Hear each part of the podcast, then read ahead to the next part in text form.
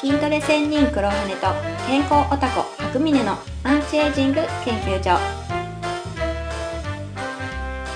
プライベートジムトレーナーの黒羽とヘルスケアショップサイトマネージャー白峰による美容健康アンチエイジングの情報番組ですえーそれでは今回は、えー使える体というテーマでちょっと話していきたいと思います。はい。はい、よろしくお願いします。お願いします。はーい。えー、まあ、昔からその使える体論争みたいなのあるわけなんですね。で筋トレで鍛えた筋肉が使えないんじゃないかとか、うん、うん。ネット上とかでもこう、たびたびこう、言い争いが起こってたりもするんですけど、うん。うんうん。で、今回はその使える体とは何かみたいなところにちょっと踏み込んでうんい。きたいなと思います。はい。で、あのーちょっとお聞きしたいんですけど、えーはい。どうですか世世間のイメージで言うと、使える体ってどんなイメージだと思います？使える体。うん、使える体、動ける体っていうイコールなんじゃないですか？ふんふんふんふん。素早く動けるというか、素早く動ける。素早くというか、うんうん、そういうイメージなのかなって思うんですね。ただ運動、スポーツとかを思い浮かべてる人が多い気がしますね。使えるっていうと、はいはいはいはい。一般的には。ううんん。だからまあ運動神経がいいと、動、いいみたいな、使えてるみたいなイメージあるんじゃないですか？あーじゃあ、スポーツに、うん。競技、競技に使えるかどうかっていうのがイメージかなっていう感じですかね。うーん、そうそうかな、そう言われ、うん、そうかな。うんうんうんうん。あ、でも、うんやっぱそれはよく見ますよね。競技に使えるのかどうかっていうのがあると思うんですけど。ちょっと、あのーいくつか競技を僕ちょっとピックアップしてみたんですけど、はい、その、一つずつ言っていくんで、はい。ちょっと感想を聞きたいですね。うんで例えば、えーパワーリフティングとかウェイトリフティングうん、がすごい重いものが持ち上がるっていうのは、うん、うん、うん。使える体ですかね。ああ、うん、使え、使えそう。使えそう。使える。あ、いいっす使えそう。うん。使える。使える。ううんんうん。じゃあ、腕相撲はどうですか？使える。使える。腕相撲も一応競技ですね、立派な。うん。腕相撲が強いっていうのがやっぱ使える体だ。うーん、そんなこともないですよね、そりゃ。あ、いやいや、全それはい然いですよ、イメージで。うんうんあ、でも使えると思います。うんはいはいはいはい。うんうんうんじゃあ短距離走が速い。うん、使える。使える。うんうんうん。長距離走は速い。使える。うんうんうんうん垂直跳びとか幅跳びとか、ジャンプ力みたいな。使える。使えるかな。うんうん。いいですね。えー、じゃあなんか、投球とかはどうですか？投球？えっ、と、物を投げ球を投げる。うん。遠くへ飛ばすとか、速く投げるとか。うん、使える。うんうんうんうんうん。ですね。パンチ力がた強いとか。使えるんだろうけど、使えなくてもいいかな。女女性ならではというか。はい。うんうんうんうんじゃあ、あのーまあ、ちょっとマニアックな競技ですけど、握力。うん、使えると思います。握力もね、そのグリッパーの競技とかやっぱあるんですよね。ゴルフとか、うん、もそあの、僕も握力はちょっと、多分普通の人よりは強い方だと思うんで、う。うん。リンゴとか潰したりとかできるんですけど、それって使える体ですかね。使えると思います。日常では使えないかもしれないけど、使える体だとは思います。うん無人島に行った時とかに使えそうですかね。バンバン使えます。なるほど、なるほど。えー、逆立ちできるってどうですか？あ使えると思います。使える。使える。うんうんバク転とかバク宙とかできるってどうですか？使えなくてもいいけど、使えるでしょうね、完全に。ああ、なるほど。うん使えなくて。やれなくても別にいいんだろうけど、うん使える体だとは思う。うんうんうんうんうんうん。えー、じゃあ、180度開脚ができる。使える。うんうんうんうんうん。なるほど。じゃあ、基本的に今言ったの全部使えるって感じですね。使えますね。どれもいいですね。なるほど。なるほど、なるほど。うんうんうんまあね、あの、本当いろんな意見がこれあると思うんですよね。うん。で、えっ、と、僕もこういろいろ並べてみて、うん。あの思うのは、まあ、世間の一般的なイメージとして思うのは、やっぱそのスポーツとか格闘技の基礎力になるようなもの、うん。うん、だからそう考えると、えー陸上競技と体操競技の能力が高いみたいなイメージが使える体になってんのかなっていう感じはちょっとしたんですうね。ん。うんうんうん。そういうふうに捉える人多いのかなと。うん。やっぱり陸上の速く走る、高く飛ぶ、うん。物を投げるうん。とか、体操のそのバランスとか、うん。柔軟性とか、うん、そういうところのイメージなのかなっていう。うん。うん、っていうのは、まあ一つその世間のイメージですよね。うんうんあるとは思うんですね。うん。あと、僕なんかがよく言うのは、エネルギー効率が高いからだ。エネルギー効率が高い。うん、つまり小さなエネルギーで多くの仕事ができるっていううーん。ふうに言ったりとかすることもあるんですね。うん。で、あるその僕の友人の話なんですけど、はい。あの、トレーニング仲間がいて、うんまあ割とすごいがっしりとした方かな方なんですね。うんうん。でその人が言ってたのが、うん。俺にとって使える体はボディービルであるって言ってたんですね。うん。うん。で、なんでかっていうと、いや、もう俺この年で走らないよと。垂直跳びとかしないよと。うんうん。バク転もしないと。うん。あなたスポーツとかも別に特にやる気はないと。はあ。うん。エネルギー効率別に悪くても困ってないと。うん。ただ、その、大きな体であると、いろんな場面で一目置かれることが多いっていうんですね。うーん。仕事の場面とか。うん。で、あとその、ボディービ、えっと、なんだっけな、あれな、ベストボディとか出たことあるんですよ、その人ね。うん。うん、出たことがあって、で、ボディービル系の大会にはやっぱちょっと興味があると。う。うんん、今後もで、な余裕があれば出てみたいなって言ってるんですね。うん。だから俺にとって使えるのはボディービルであるって言ってたんですね。う。うんん、これどう思います？うん。なんか初めに私が考えてたこととつながりました。ちょっと。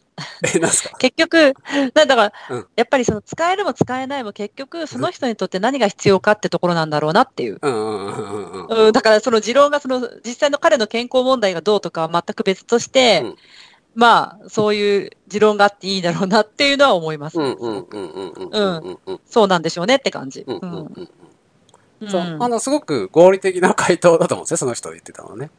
うん自分をよくわかってる。うん、そうですね。周りに流されずに。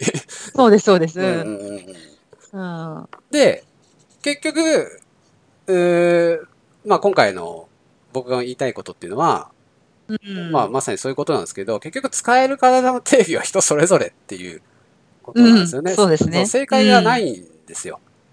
そうでしょうね。で特に今の時代ってすごく目的が多様化してきているので、うん。自分で定義を決めないといけないですね。うん。そう。それはもう普遍的なものじゃなくて、すごく個人的なものでいいと思うんですよ。うん。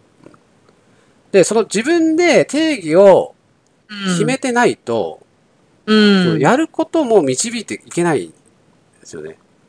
惑わされることが多いですからね。そうそうそうそうそう。うん。だから定義が逆に明確になってれば、そう、やることもおのずと決まってくるので、なるほどですね。面白い。うん。そ その人面白いですね。はっきりその自分の中での優先順位っていうのが、うんあの、明確でいいですね。そうそうそうそう。すがすがしい。そうですね。うん。そうなんです。うん、だからまあ、うんさっきの彼の言うように、ボディメイクがこそ使える体だというんであれば、その人のやることはもう筋トレオンリーですよね。うん。ただ、えーちょっと前の例でいろいろ出してた、じゃあ陸上能力うん。こそが使える体だって自分の中で定義があれば、うん。それは筋,、まあ、筋トレも大事かもしれないけど、筋トレよりもそのムーブメントスキルであるとか、プライオメトリックとか、うん。そういうものがやっぱ大事になってくると思うんですね。優先順位。うん。そうですね。うんうん。で、僕がよく言うようにエネルギー効率っていうふうに言うんであれば、やっぱバランス能力を高めたり、体幹トレーニングをしたりとか大事になってくうるんですよ。ん。うん。こんな感じでこう、そう、やることって定義を決めてやることがやっぱ出てくるんですよね。うん。定義をまず作るっていうところ。うんそう。人それぞれなんで。そうですね。瞑想しちゃいますもんね。あれもこれもってしてると。そうなんです。みんないろんな意見言うから、どんどんどんどん混乱してきちゃうから。忙しくなっちゃいますもんね。そうなんで全部盛り込もうとしてパンクするってなっちゃうから。うん。特にそのやっぱね、抽象度の高い言葉って、うん。そういう定義を押さえておくっていうのは大事なんですよね。うん。使える体もすごく抽象度高いじゃないですか。う ん高いですね高いで。すよね。あと、例えば平和とかもそうですね。平和とか、あ健康っていうのはまさにそうだし、あ。そうですね。何をもって健康というのかっていうのはやっぱ人によって違うんですよね。違いますね。そうそうそう。正義とか、うん。成功とか、まさに。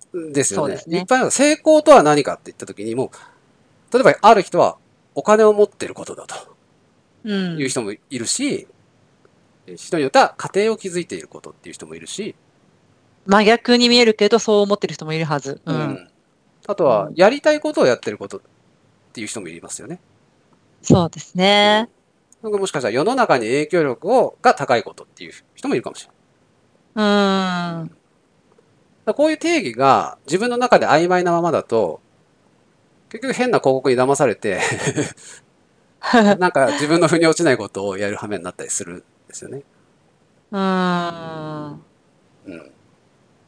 そう。正義とかももう、正義なんてね、ものすごい人、千差万別がすごいじゃないですか。いやー、そうですよ、本当に。ねうん。喧嘩になるじゃないですか、正義の話なんで。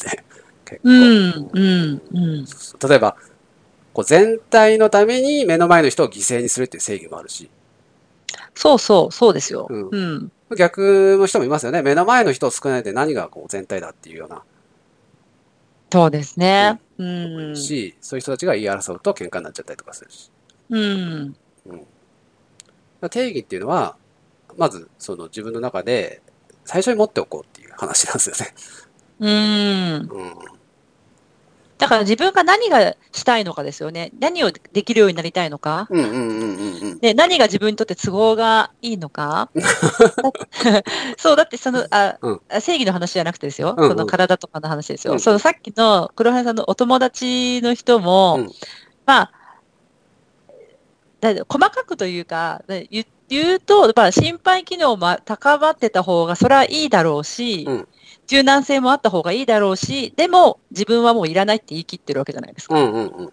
自分にとっては大きな体を作ることとかボディメイクが一番大事ってうんいうう。んうんうん。うん。だそういう明確にできてるっていいですよね。そうそう。はい。本当に。うんうんそうそう。だからもうこれを聞いてる方は、まあ、ちょっと今日ね、使える体とは何かを自分で定義してみてほしいんですけど、うん。で参考までに、うん僕にとっての使える体をちょっと話しておこうと思うんですね。はい。で、僕はまあ、さっきちょっと言った通り、その、エネルギー効率がいい体っていうのはやっぱ一番近いんですけど、うん。うんちょっと細かく、ちょっとそこに2つ条件を付け加えてみようと思うんですね、今回。うんうん。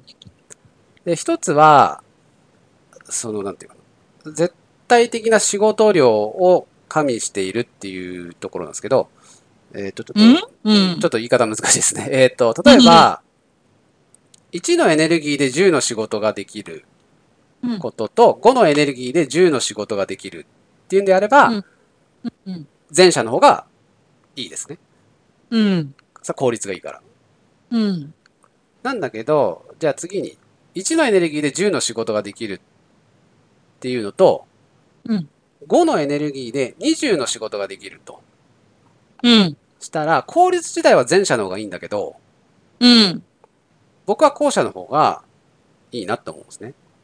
うん。うん。っていうのは、その、いくら効率が良くても、うん。できる仕事の絶対量が小さいと、うん。その超えられない壁って出てきちゃううんね。この壁を超えるのに15の仕事量必要だっってなった時に、やっぱり20の仕事ができていると楽に超えられるじゃないですか。うんうん。うん。だから効率、だ完全なその、要は効率主義者ではないですね、僕は。うーん。そこにはやっぱりその絶対的な、うん、それこそまあ分かりやすく言えば瞬発力であったり、持久力であったりとか、う。ん絶対的な力っていうのも欲しいな。うーん。うんうん。で、そのバランス的に言うと、7対3ぐらいかなっていう感じ。効率7。効率7。効率7、絶対的な仕事量3ぐらいのバランスで僕は考えてるって感じですね。うん。うーん。うんうん。ちょっと細かい感じですけど。え、それってなんていうの、うん例えばトレーニングで言うと、なん、どういうことですか？どういうことがやれたら、その、それになってるんですか ?7 対3とかに、例えば。えっ、と、うん。イメージが湧きづらかった。それが、えっ、と、それ、具体的なメソッドに落とし込んでいくとめちゃくちゃこう、複雑になっていっちゃうんで、うん。うん、だ例えば、ぜ、さっきのを、絶対的なうん。効率だけを考えていったら、うん。ほぼ筋トレしなくていいと思うんです。うんうんううんん。わかります。そうそうそう。でも僕は筋トレはするんですよね。うん。絶対的な方も一応重視してるから。うん3。割ぐらい。うん。うんで、逆に効率性をいらないっていうんであれば、うん。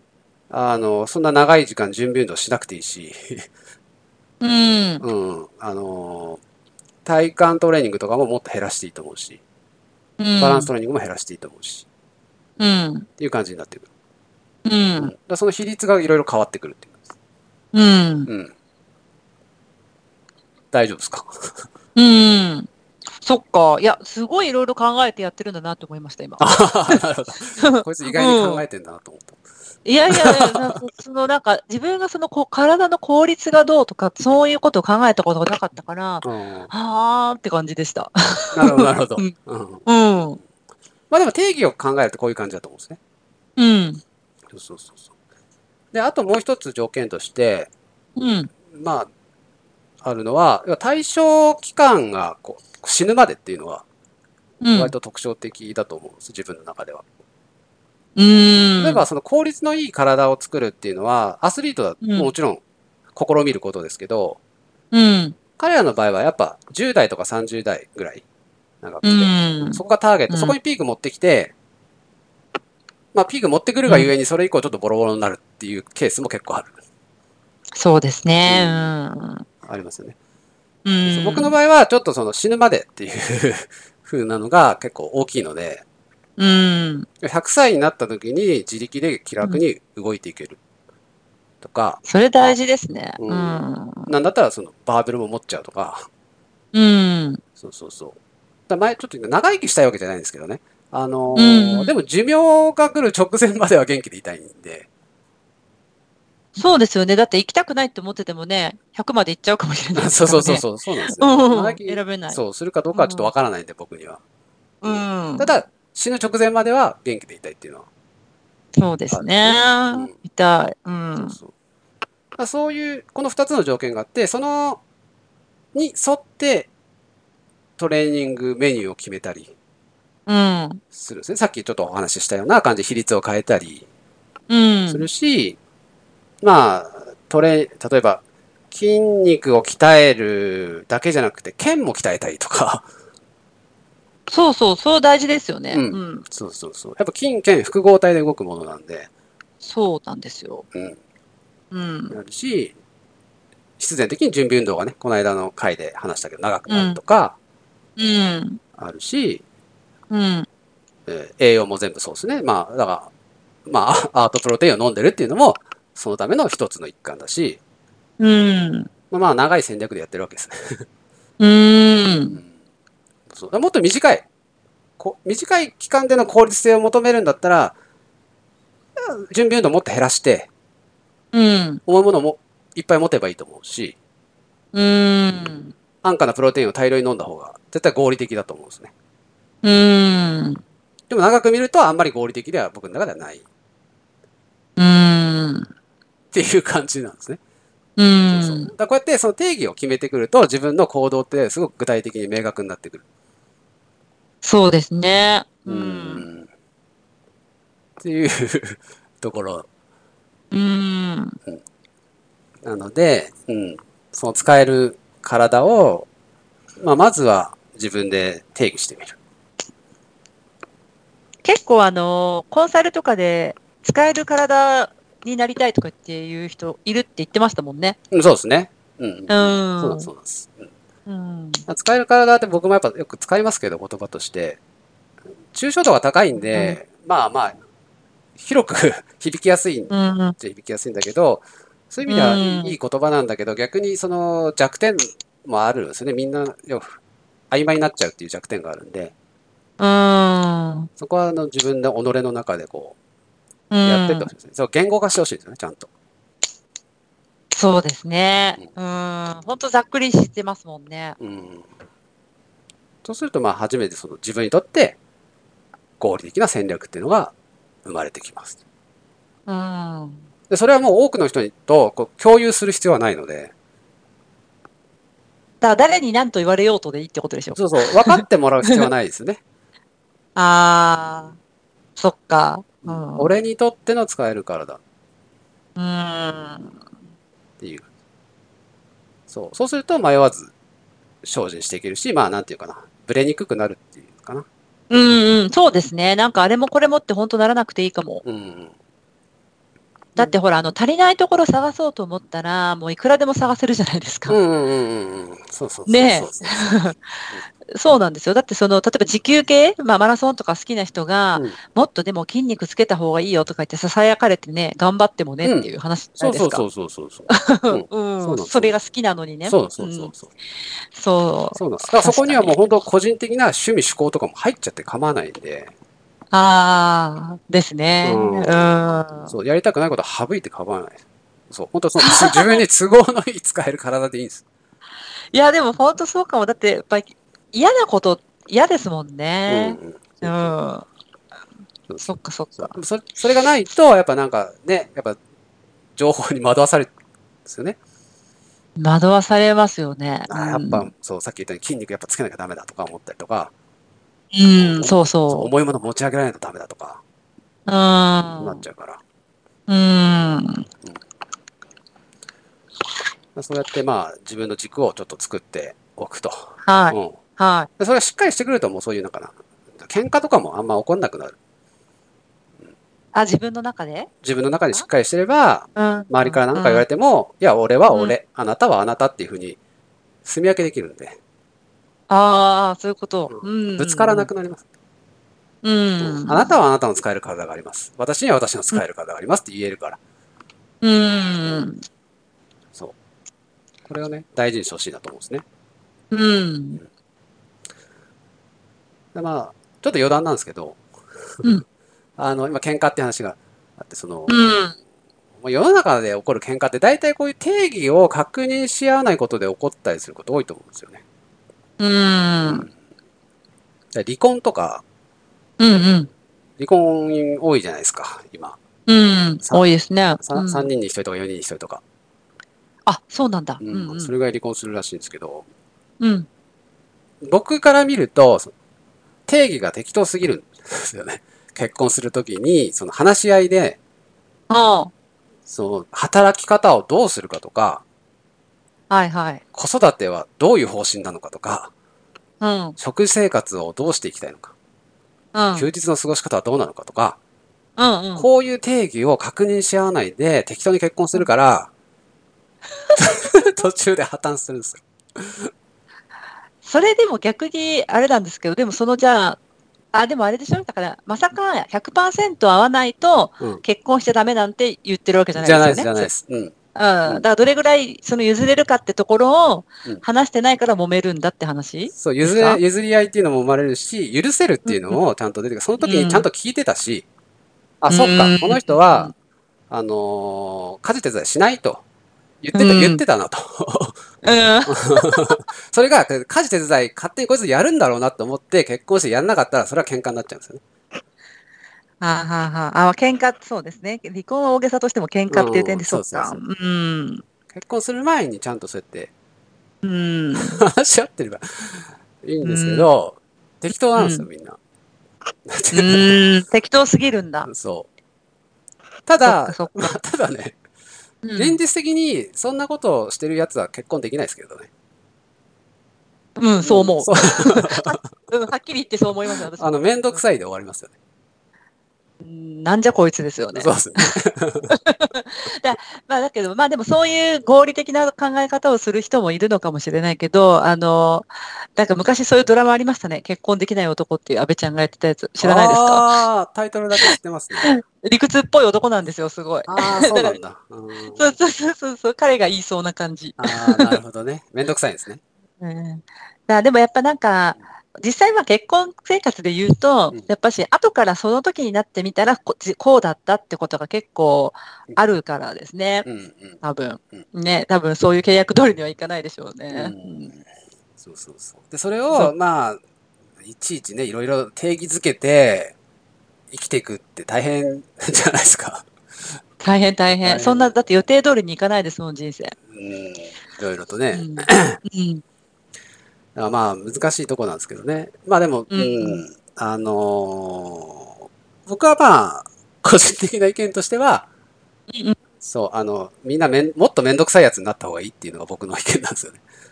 さあまあそうすればけん無駄な喧嘩は、喧嘩は減るよってことなんですね。長い目で見て、うんあのー平和な人生を送れると思います。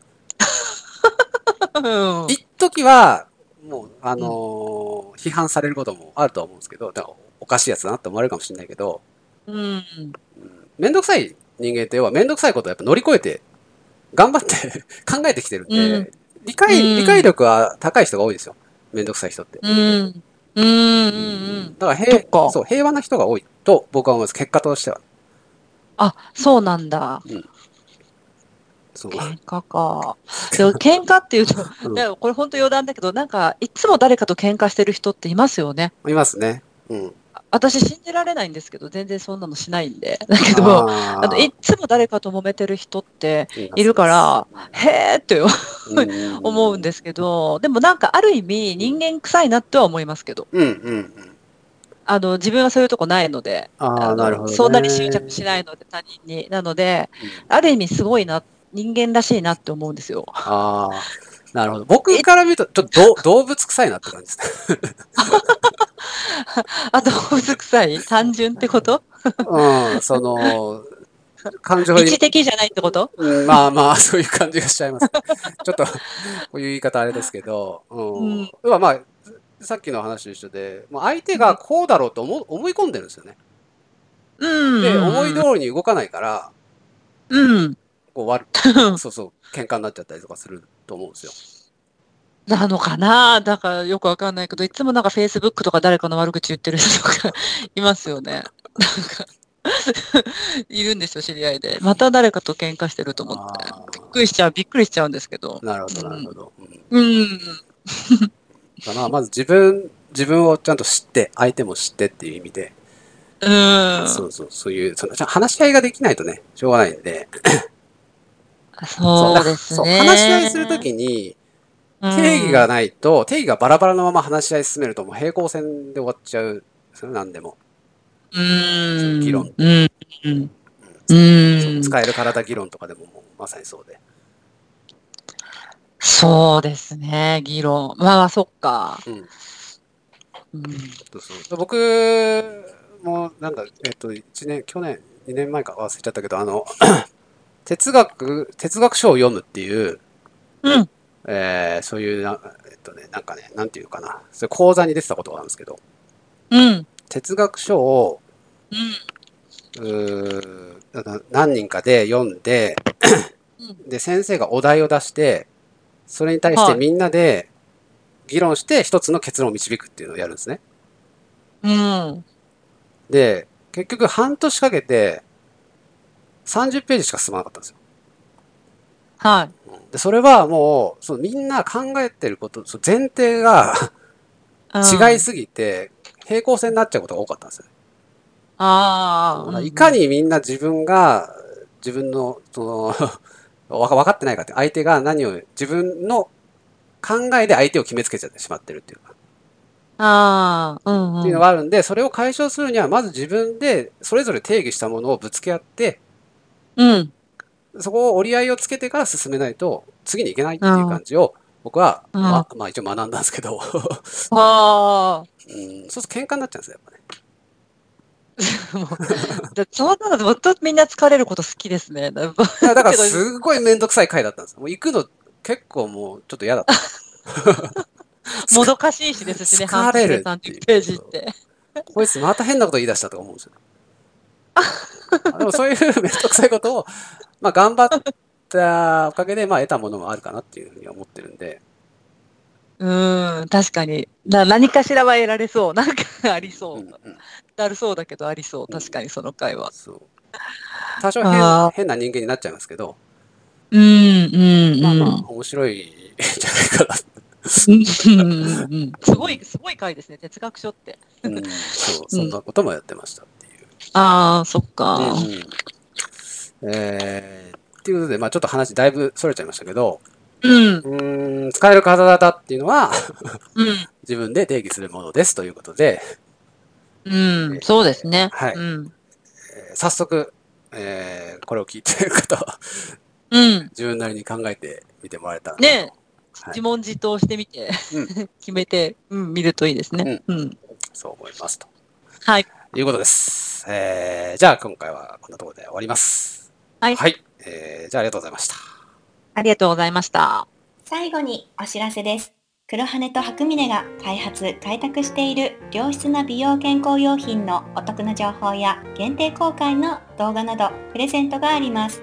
受け取り方は簡単です。次に申し上げる URL にアクセスして会員登録をしていただくだけ。https コロンスラッシュスラッシュ 3starslife.com スラッシュ https コロンスラッシュスラッシュ数字の 3starslife.com スラッシュサイト名は三つ星生活ショッピングサイトになっています。商品を買わなくても無料で会員登録できます。会員様限定でお得な情報をお届けするほか特典としてご質問やご意見なども受け付けておりますのでよかったら新規会員登録をしてみてください。それではまた今回の放送も最後まで聞いてくださりありがとうございました。